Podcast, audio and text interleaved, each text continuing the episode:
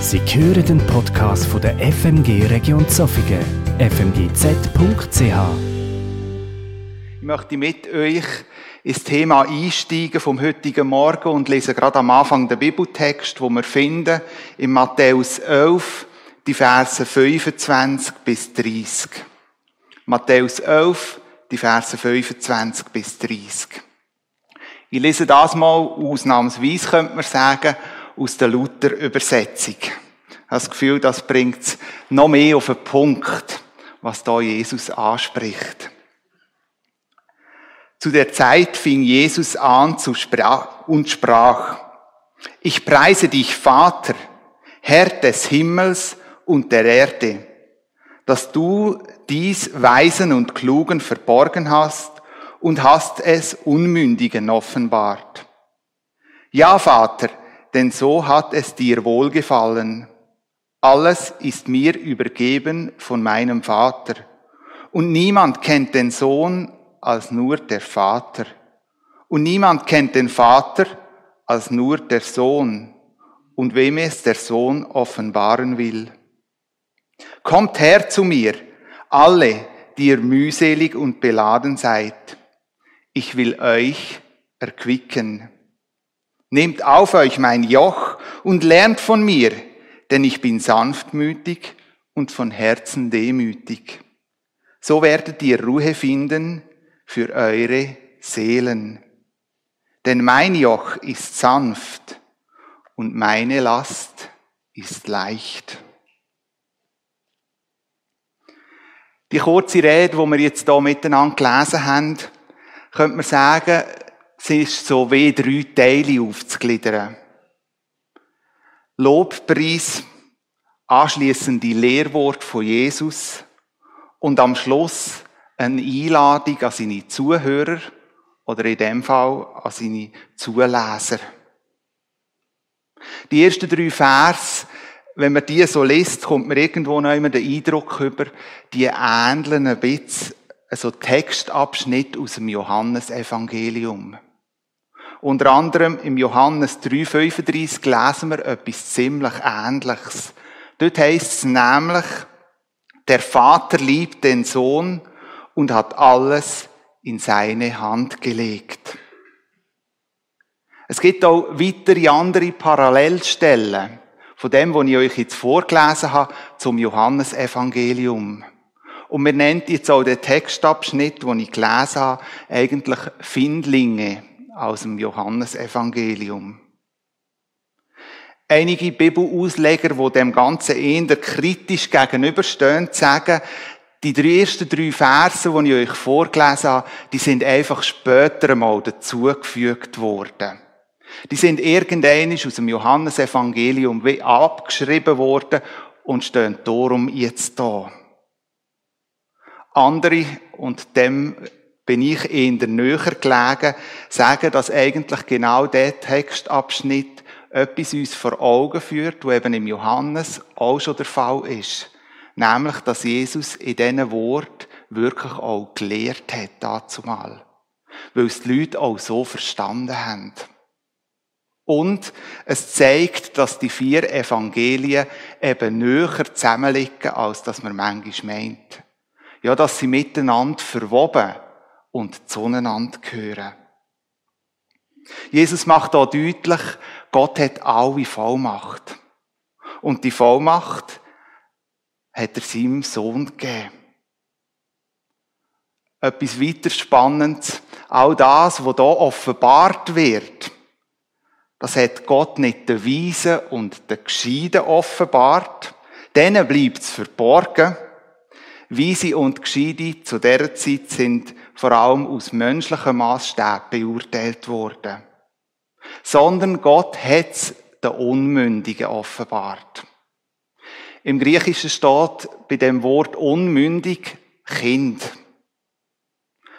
Also jene, die aus geistlicher Sicht von etwas abhängig sind und genug demütig sind, für das aufzunehmen, wo Jesus erzählt. Nach dem, nach dem Lehrtext kommt die Einladung von Jesus an uns. Kommt her zu mir, alle, die ihr mühselig und beladen seid. Ich will euch erquicken. Eine Einladung, aber auch ein Angebot von Seiten von Jesus. Kommt zu mir, ihr alle, die mühselig und beladen sind. Ich will euch erquicken. Erquicken, das ist so ein Wort, hm, kommt vor allem vom Altertum. Heute wird das ja kaum mehr so richtig erwähnt. Also zugegeben, ich bin noch nie mit jemandem wandern und nach einer erschöpften Wanderung habe ich zu ihm gesagt, lass uns doch im nächsten Restaurant ein bisschen erquicken. Ein Wort, das doch irgendwo fremd ist, passt nicht mehr so wirklich in unseren Wortschatz hinein. Aber ich glaube, wenn wir das Wort hören, spüren wir ein bisschen etwas von dem, was Jesus da gemeint hat. Nach einem Arbeitstag, wo man geschwitzt hat, nach einem Arbeitstag, wo man sich auspowert hat, ist doch etwas vom Schönsten, wenn man ein kaltes Getränk zu sich nehmen kann. Oder vielleicht irgendwo neu eine kühle Dusche. Nach so einem Tag erlebt man das erfrischend, entlastend und es gibt neue Kraft. Aber wie ist jetzt das bei denen, die mühselig und beladen sind? Wenn ich geschafft und erledigt bin, wenn schlicht und ergreifend meine Kräfte am Ende sind. Was macht mich in diesem Moment wieder frisch? Wenn wir den Vers lesen, dann sehen wir, Jesus redet nicht davon bei dieser Einladung, dass er uns alle Lasten wegnehmen will. Ganz nach dem Motto, ich übernehme es, du kannst nachher wieder frei, befreit und fröhlich durchs Leben durchhüpfen. Das lesen wir nie. Es wäre schön, ja. Aber das verspricht Jesus an dieser Stelle nicht. Wir tragen Lasten. Vielleicht, wenn wir in unsere Familie hineinschauen und gewisse Aspekte betrachten, die uns belasten. Wir haben schwere Aufgaben. Das je nachdem auch am Arbeitsort, wo wir irgendwo noch zu erfüllen haben. Wir tragen Verantwortungen für Menschen in unserem näheren oder weiteren Umfeld. Wir alle haben Erinnerungen, die wir mit uns tragen. Gewisse ganz sicher gut, gewisse aber sicher auch schwierige oder sogar peinliche. Und all das können wir nicht einfach abschütteln. Wir können nicht einfach mit den Fingern schnipsen und es ist weg. Doch von was redet Jesus an dem Punkt? Ich glaube, Jesus geht vor allem bei dieser Einladung darum, dass wir lernen, mit den Belastungen in unserem Leben umzugehen und zurechtzukommen. Ohne, dass es uns kaputt macht. Nehmt auf euch mein Joch und lernt von mir, denn ich bin sanftmütig und von Herzen demütig. So werdet ihr Ruhe finden für eure Seelen. Denn mein Joch ist sanft und meine Last ist leicht. In dem Text wird deutlich, Jesus nimmt uns die Lasten nicht einfach weg, aber er möchte uns helfen zu tragen. Und dazu dient sein sanfte Joch. Nehmt auf euch das Joch und lehrt von mir. Er will uns entlasten, erfrischen.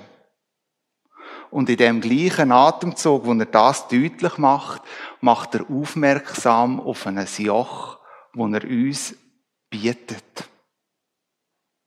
Passt das zusammen? Also ein Joch, hm, ist doch eher etwas Übelzeitiges. Etwas Schweres. Etwas Klobiges. An dieser Stelle möchte ich einen kurzen Exkurs machen, dass wir das Joch, das hier Jesus anspricht, noch ein bisschen besser verstehen können. Und zwar tauchen wir ins frühere äh, jüdische Lehrverständnis ein und in die Rolle von Rabbiner. Unterweisung bei den Juden ist dazu mal sehr wichtig gewesen. Unter anderem haben sie gesagt, an der Erziehung der Kind steht oder fällt unsere Welt. Die Juden haben auch gesagt, füttert euch ein Kind Tora, das sind die fünf Bücher Mose, so wie ihr ihm einem Ochs Heu gebt. Der Vater hat die erste Verantwortung gedreht, die wichtigste Verantwortung, Kind zu lehren. Er hat mit dem angefangen. Er war verantwortlich, den Glauben seinen Kindern weiterzugeben. Das ist die erste. Ungefähr 70 vor Christus sind noch eine sogenannte Synagogenhäuser oder Lehrhäuser eingeführt worden. Die haben jüdische Buben besucht ab dem ungefähr sechsten Lebensjahr. Und das Ziel war, bis sie zehn geworden sind, die ganze Tora auswendig zu kennen. Also die ganzen fünf Bücher Mose. Dürfen Sie gerne auch mal probieren. Nicht einfach. Die Buben sind geschult und gelehrt worden. Und bei denen, wo wir gemerkt haben, dass sie irgendwo noch im WIF sind, die haben dann auch den Zugang zu den Hochschulen gehabt. Also die, wo die fünf Bücher Mose auswendig haben können. Und die Hochschule hat man ungefähr mit 14 können besuchen. Von Tausenden von Buben, die unten noch nicht die Lehre gegangen sind, sind nur wenig weitergekommen. Kann ich jetzt noch irgendwo noch einen Anfall ziehen.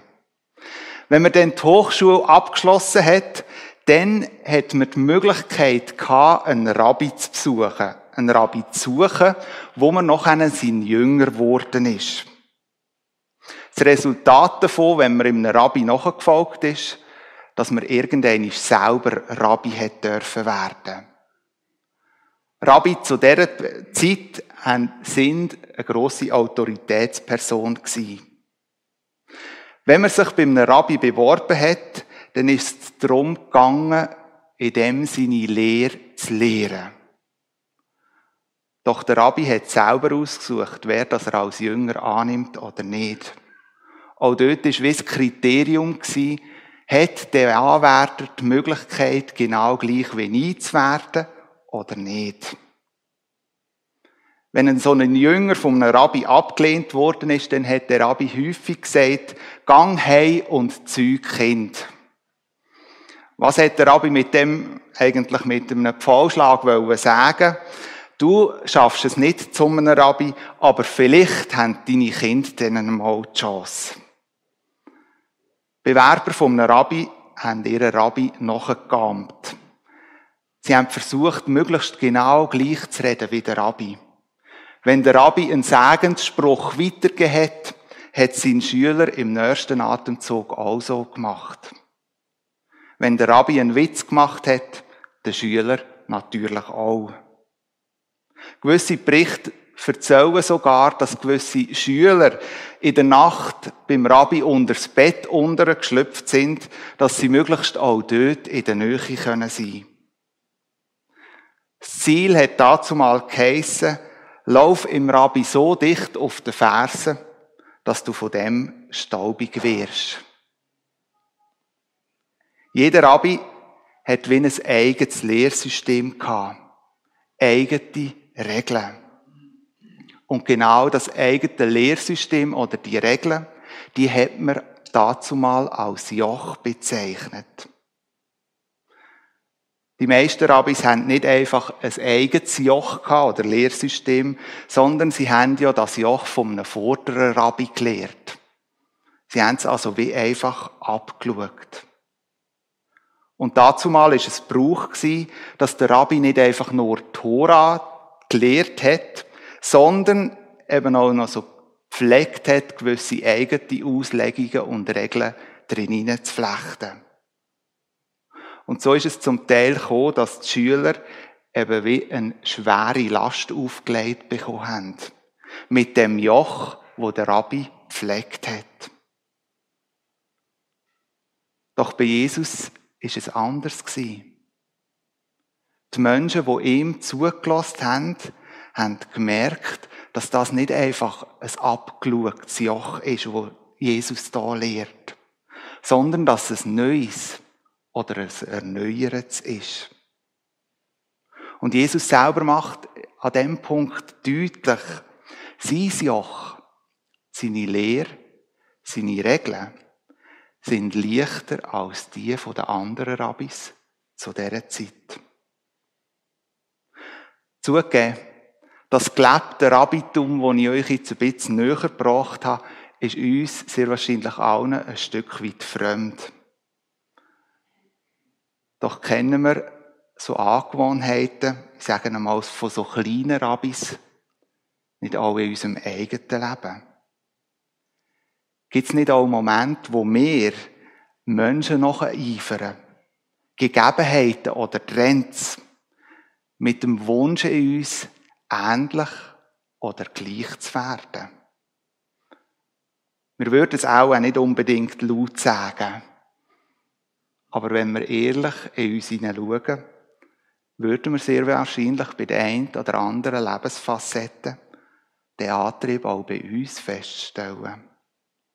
Und das, das kann manchmal auch in einer frommen Form als Deckmantel daherkommen. Als ich noch als Gärtner tätig war, hat mal jemand von meinen Arbeitskollegen Drohung ausgesprochen, wenn der eine aus unserem Geschäft könnte, egal wegen welchen Umständen auch immer, dann können die auch. Und es war nicht der einzige, sondern es sind zwei, die die Androhung gemacht haben. Und dann hat genau eben der erwähnte Arbeitskollege gekündigt. Und was ist passiert? Die beiden haben eben auch gekündigt. Sie haben es nicht geprüft, wieso. Sie haben es übernommen. Das Joch von dem, der gekündigt hat, ist auch ihres geworden. Da kann man vielleicht Sonntag für Sonntag einen von seinen beliebtesten Prediger hören. Und man ist davon überzeugt, dass er wirklich das Evangelium predigt. Das wollte ich an dieser Stelle auch gar nicht in Frage stellen. Aber es bleibt nicht nur dort drin, dass man sich beim Zulassen lässt inspirieren lässt fördern, sondern je länger, je mehr fährt im eigenen Lebensstil das an, dass man da abschaut von dem Prediger und das übernimmt. Gewisse Angewohnheiten, gewisse Sprachen, Ausdrücke werden gleich. Sein Joch wird zu meinem Joch. Die meisten von uns sind vielleicht schon mal so etwas begegnet. Und solche sogenannte menschliche Jochs fangen früher oder später an von Schmerz bereiten. Aber ich glaube, es ist nicht nur die Gefahr, dass wir ein Joch von einem anderen übernehmen, sondern dass wir auch anderen wie Jochs auf die Schultern legen. Mach's genau so, wie ich es mache. Dann wirst du ganz sicher Erfolg haben. Dann wird dein Leben gelingen, wenn du genau so machst, wie ich. Du möchtest ein ernsthafter Jesus-Nachfolger sein. Ja, dann schau ab, wie ich es mache. Und wenn es genau so machst, wie ich, dann, der verspricht dir, der wirst ein wahrer, ein wahrer Jesus-Nachfolger. Bei solchen oder ähnlichen Lebenssituationen sind wir zmitzt im gelebten Rabbitum. Versteht mich an dem Punkt richtig. Gelebtes Rabbitum ist für mich grundsätzlich nichts Falsches. Nein, ich finde es wichtig, dass wir uns von Menschen fördern und auch fordern Doch die entscheidende Frage dort drinnen ist, welches Joch in dieser Förderung tragen wir? Lassen wir uns aufladen oder laden wir anderen auf? Unser Rabbitum, so glaube ich, soll prägt sein vom Joch, wo Jesus uns anbietet. Jetzt bringt also Jesus das Joch im Zusammenhang mit Entlastung. Was meint er eigentlich damit? Wenn er uns einladet, sein Joch zu tragen. Joch, wie ich schon gesagt habe, das ist eher etwas, wo man nicht mehr so kennt. Gerade früher hat man Joch als Hilfsmittel gebraucht, um Zogtier wie auf die Schulter zu legen. Und mit dem hat man noch eine Arbeiten können erledigen, wie jetzt hier auf dem Bild, den Boden umfahren. Jochs haben die Eigenschaft gehabt, dass Lasten auf der Schulter jetzt von diesen Tieren verteilt worden sind, auf eine größere Fläche. Die meisten sind etwa einmal gepolstert und es ist wirklich keine Druckstelle entstanden. Jochs hat man früher häufig bei Ross oder bei Kühen gebraucht. Und jetzt, wenn man das Bild anschaut, könnte man vielleicht den Eindruck haben, die Kühe hier haben auf einen riesen Buckel hinter dem Joch, das schürgt doch dort alles zusammen, die müssen ja Schmerzen haben. Aber die Tiere haben so einen Buckel, also da ist nicht das Joch dran schuld. Bis heute gibt es Menschen, die für ihr Trinkwasser weit laufen müssen. Und das passiert manchmal sehr umständlich. Auch gerade wenn sie kilometerweise laufen müssen, ist so ein Kanister zu schleichen, so wie es die Frau da macht, nicht wirklich praktisch. Und darum haben sich auch die Menschen dort in den Regionen, wo das immer noch der Fall ist, mit einem Joch beholfen. Also mit einer bognigen Stange, wo links und rechts am Ende von dieser Stange eine Schnur angemacht wird und dann Kübel oder Kanister. Als ich die Jochs betrachtet habe, ist mir etwas Zentrales, Wichtiges bewusst worden. Jochs nimmt mir das Tragen von einer Last nicht ab. Aber es macht möglich, dass ich überhaupt die Last tragen kann. Und zwar aufrecht. Denn nur aufrecht ist es sinnvoll, ein Joch zu tragen. Nehmt auf euch mein Joch und lernt von mir, denn ich bin sanftmütig und von Herzen demütig. So werdet ihr Ruhe finden für eure Seelen. Denn mein Joch ist sanft und meine Last ist leicht. Jesus führt den Zuhörer dazu mal, aber auch uns etwas Wichtiges vor Augen. Von mir können wir lernen. Lehren, die Lasten vom Leben zu tragen. Die Jünger sind Nachfolger von Jesus gewesen. Sie haben all die Worte gehört. Ich glaube, viele von diesen Personen, die mit Jesus unterwegs sind, haben ein eigenes Päckchen, eine eigene Last zu tragen gehabt. Doch in der Nachfolge zu Jesus haben sie von ihm gelehrt. Gelehrt, die Lebenslasten zu tragen. Ich nehme an, dass sie alle Unterschiedliches von Jesus gelehrt haben. Und über einiges kann man nur mutmaßen.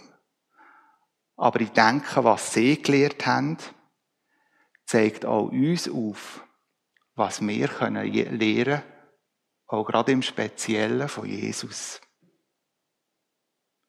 Die Jünger dazu mal haben gesehen, wie es den Menschen gut da hat, wenn Jesus sie gewürdigt hat. Sie haben gesehen, wie Jesus Menschen angenommen hat. Sie akzeptiert worden sind. Sie haben gesehen, dass Menschen, wenn sie Fehler gemacht haben und Schwächen hatten, nicht abgewertet worden sind von Jesus. Sie haben gesehen, wie Jesus die Menschen geliebt hat. und wer weiß, dass er geliebt wird, dem fällt es leichter, aufrecht zu laufen. Auch unter der Last. Sie haben gehört, wie Jesus predigt hat, dass man denen soll vergeben wo man eigentlich gar nicht mag leiden. Dass man denen soll helfen, wo Unterstützung brauchen. Auch selbst dann, wenn man genügend eigene Probleme hat. Sie haben von ihm gelehrt, dass wenn man einen Teil vom Lebensweg gemeinsam Lasten trägt, kommt man weiter, als wenn es jeder einfach ein bisschen für sich probiert. Die Jünger haben aber auch erlebt, wie sich Jesus entschieden hat, seine Last, seine Lebensaufgabe nicht abzuschütteln. Selbst kurz vor Karfreitag im Garten Gethsemane. Jesus hat Angst gehabt, hat Sorgen in sich gedreht. Und das hat ihn ins Gebet zu seinem Vater drängt.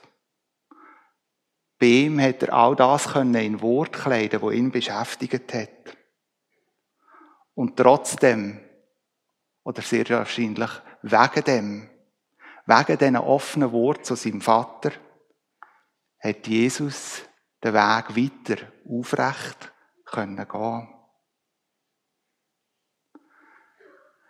Liebe Gemeinde, ihr, die da sind, aber auch all die, die daheim mit Livestream zugeschaltet sind. Ich glaube, wir alle sind uns bewusst, dass Lastentragen ein fester Bestandteil von unserem Leben ist. Dass Lastentragen ganz ehrlich auch eine echte Kunst ist. Sicher sind wir unterschiedlich gestrickt, auch im Umgang mit Lasten. Die einen können es besser als die anderen. Und da wollte ich überhaupt nicht werten. Jesus möchte uns helfen, genau an diesen Punkt mit seinem Joch. Dass wir nicht einknicken, sondern dass wir aufrecht dürfen gehen. Jesus hat uns beigebracht, einander gegenseitig zu unterstützen. Ganz ohne Besserwisserei, sondern viel mehr mit viel Nächstenliebe.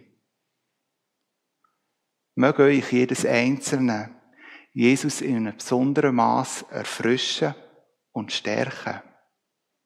An dem Morgen und in der kommenden Woche. Amen.